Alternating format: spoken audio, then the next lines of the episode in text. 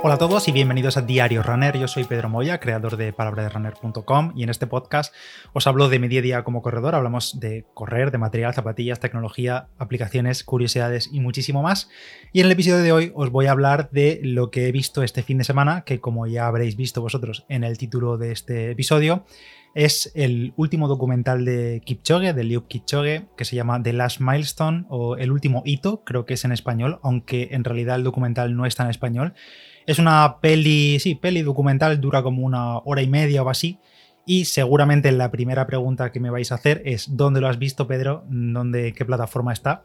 Y aquí viene la mala noticia, no está en ninguna parte en España. Eh, yo soy muy, estoy muy a favor de pagar por contenidos, obviamente, igual que me gusta que respete mis contenidos, yo también respeto el de los demás, pero eh, me ha sido imposible comprarlo de ningún modo desde España. Te metes a la página oficial, que creo que es, lo tengo aquí apuntado, kipchogemovie.com y está, pues, Reino Unido, ¿dónde verlo? En Amazon, en Apple TV, en Google Play para comprarlo, en YouTube para comprarlo, en Rakuten, en Prime Video, en Sky, bueno, un montón.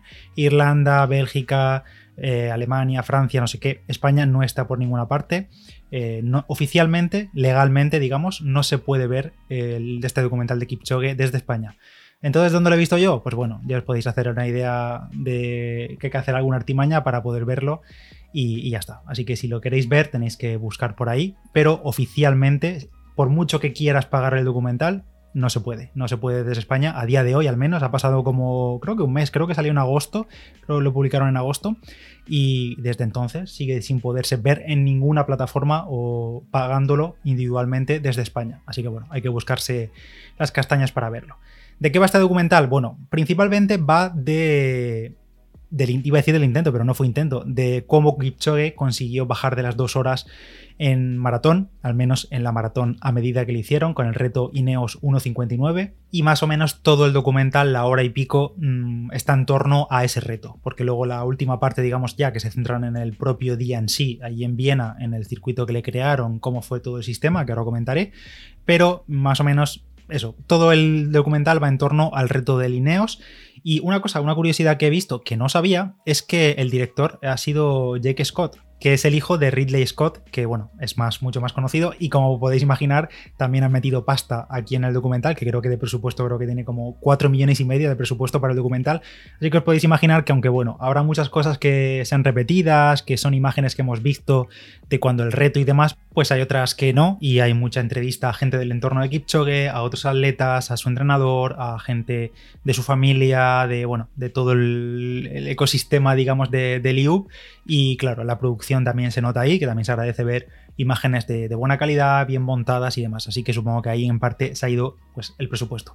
Como digo, la primera parte empieza más en. se centra más en la vida de Kipchoge, en su infancia, en su. Bueno, no lo he dicho todavía, pero esto va a haber spoilers. O sea, si lo queréis ver, no pasa nada, vedlo. Yo voy aquí a hablar como si lo hubieses visto. Y por si no lo podéis ver, os voy a contar un poco también de qué va. Y algunas curiosidades que me he ido apuntando mientras lo veía, porque me parecían curiosas de, comentar, sobre todo del día del, del reto.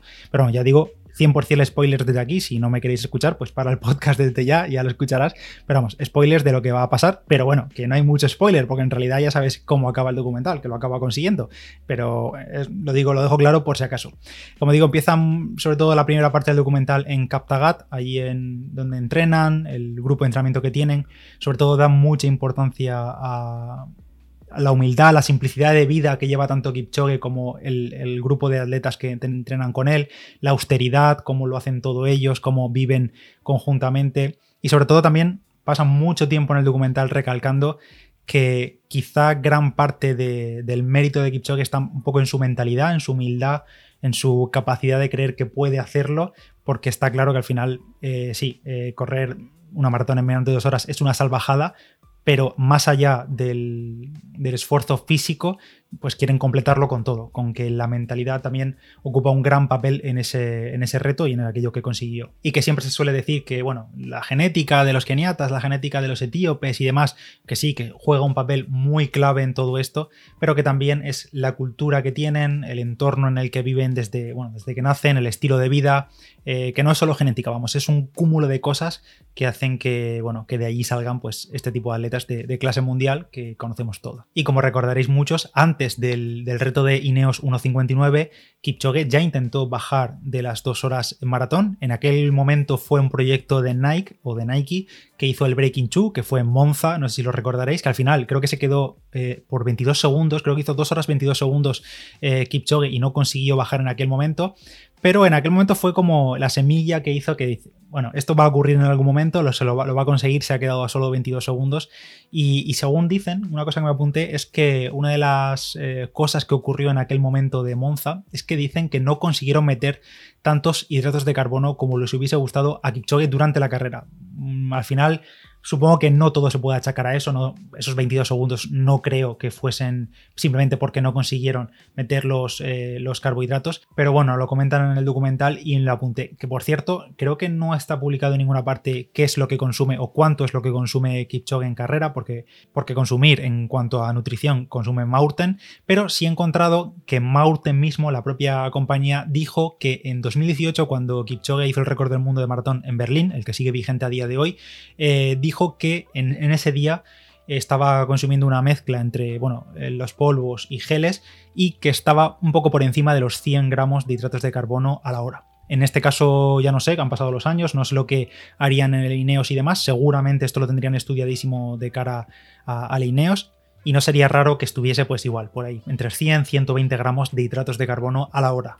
Y ya llega un momento del documental en el que se centran al 100% en el reto, en el Ineos 1.59, en general en todo lo que rodeó al reto, a ese espectáculo, que la verdad que fue un espectáculo, pero lo disfrutamos mucho.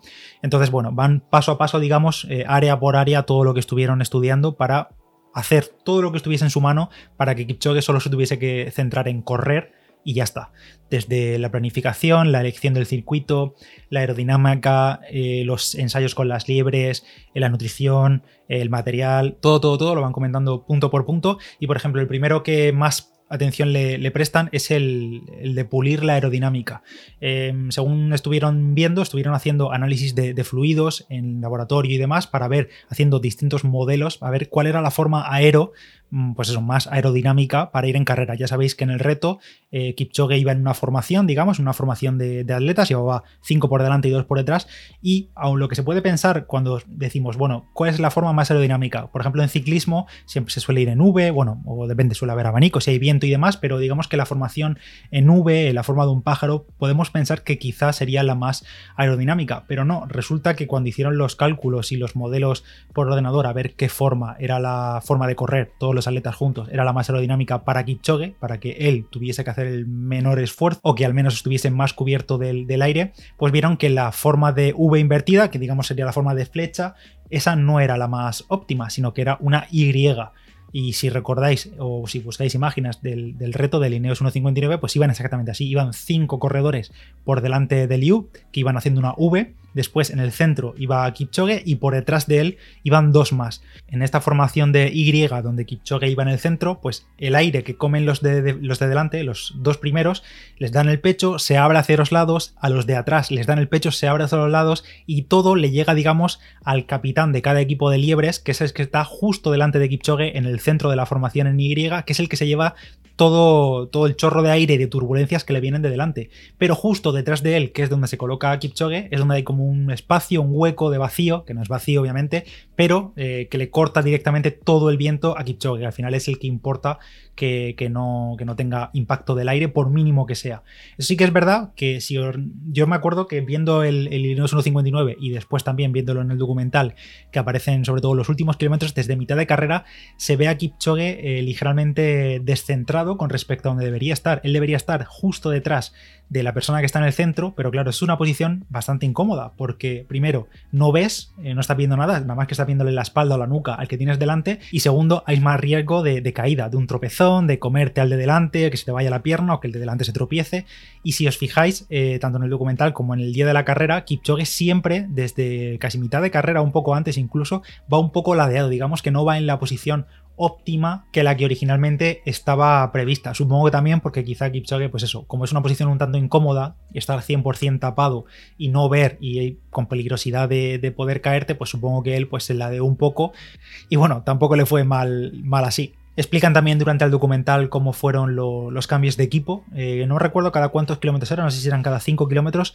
Todas las liebres salían y entraba un nuevo equipo de liebres. El único que se mantenía en carrera era Kipchoge. Recuerdo, recuerdo también que, eh, aunque hizo menos de dos horas en esa maratón, eh, no es un tiempo oficial principalmente por todo esto, porque es una carrera hecha a su medida, las liebres van entrando y saliendo, los habituamientos eran en marcha, bueno, todo lo que rodea a la carrera estaba hecho a su medida y por tanto no es un récord oficial como tal, no tiene condiciones de carrera. Pero bueno, una de las cosas que comentan es que en el kilómetro 2 eh, había establecida, digamos, una estrategia de carrera con unos ritmos que había que cumplir para que al final en meta el tiempo fuese dos horas o menos. Pues dicen que en el kilómetro 2, desde control de carrera, la información que le llegaba desde los sensores o desde los relojes de tiempos que tenían colocados por el circuito y en, la propia carrera, eh, creían que en el kilómetro 2 todo se había jodido, porque marcaron un kilómetro en 2.48, que era más rápido que la estrategia prevista, y dicen que bueno, en ese momento hubo tensión porque se acojonaron desde control de carrera y resulta que al final estaba todo bien, sino que era un problema de los relojes y tiempos que se veían en carrera. En realidad no habían hecho 2.48, sino que estaban clavando los ritmos a 2.50, 2.50, 2.51, 2.50, que era lo que tenían que hacer. Y sí, sí, habéis oído bien, 2.50 minutos por kilómetro durante toda la carrera. Ese es el ritmo que llevó Kipchoge en el Ineos 1.59. En cuanto a la nutrición, como ya he dicho, no dieron información de la cantidad de hidratos que consumió por hora, en esas dos horas o cada vez que daba un sorbo, pero sí explican un poco más en detalle el tema de los habituamientos en marcha, porque si os fijáis, al lado de Kipchoge iba corriendo el manager que iba en bicicleta y le iba dando cada X tiempo un botellín que llevaba tanto el botellín gel como un gel enganchado al botellín, por si quería tomar una cosa u la otra. Y dicen que cada vez que Kipchoge cogía la botella, bebía, tiraba el bidón y rápidamente, antes de que el bidón se perdiese por ahí entre la multitud, porque había público en ese momento en Viena, pues directamente lo recogían, se lo daban a un nutricionista que tenían ahí en carrera y calculaba cuánto había consumido y según lo que consumía iban ajustando la cantidad de mililitros y de cantidad de carbohidratos que le darían en el siguiente bidón, en el siguiente habituamiento. De forma que la estrategia de nutrición iba actualizándose, digamos, en vivo. La concentración de carbohidratos iba actualizando en vivo según lo que Kipchoge iba comiendo en cada habituamiento. Cada vez que cogía la botella, la tiraba, lo medían y la siguiente ajustaban.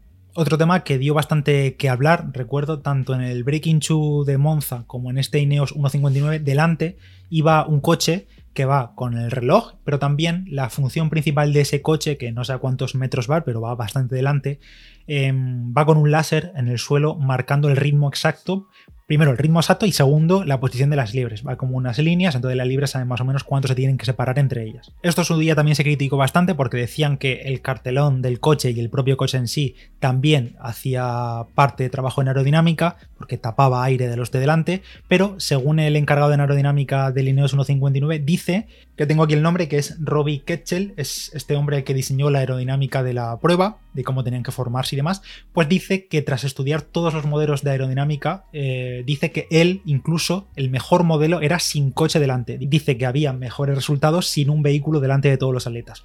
La única función que dicen que tenía era la del láser, marcar el ritmo y la posición de las liebres para que no se desperdigasen y fuesen concentrados simplemente en correr. En cuanto al tema de zapatillas, eh, ahí fue cuando vimos por primera vez a Kipchoge con las Nike Alpha Fly. No sabemos si es igual a la versión que se puede comprar ahora decían, había muchos rumores por internet que podía tener, eh, que era una zapatilla multiplaca, que había varias capas de placas de carbono, esto no se llegó a demostrar, aparecieron esquemas por ahí.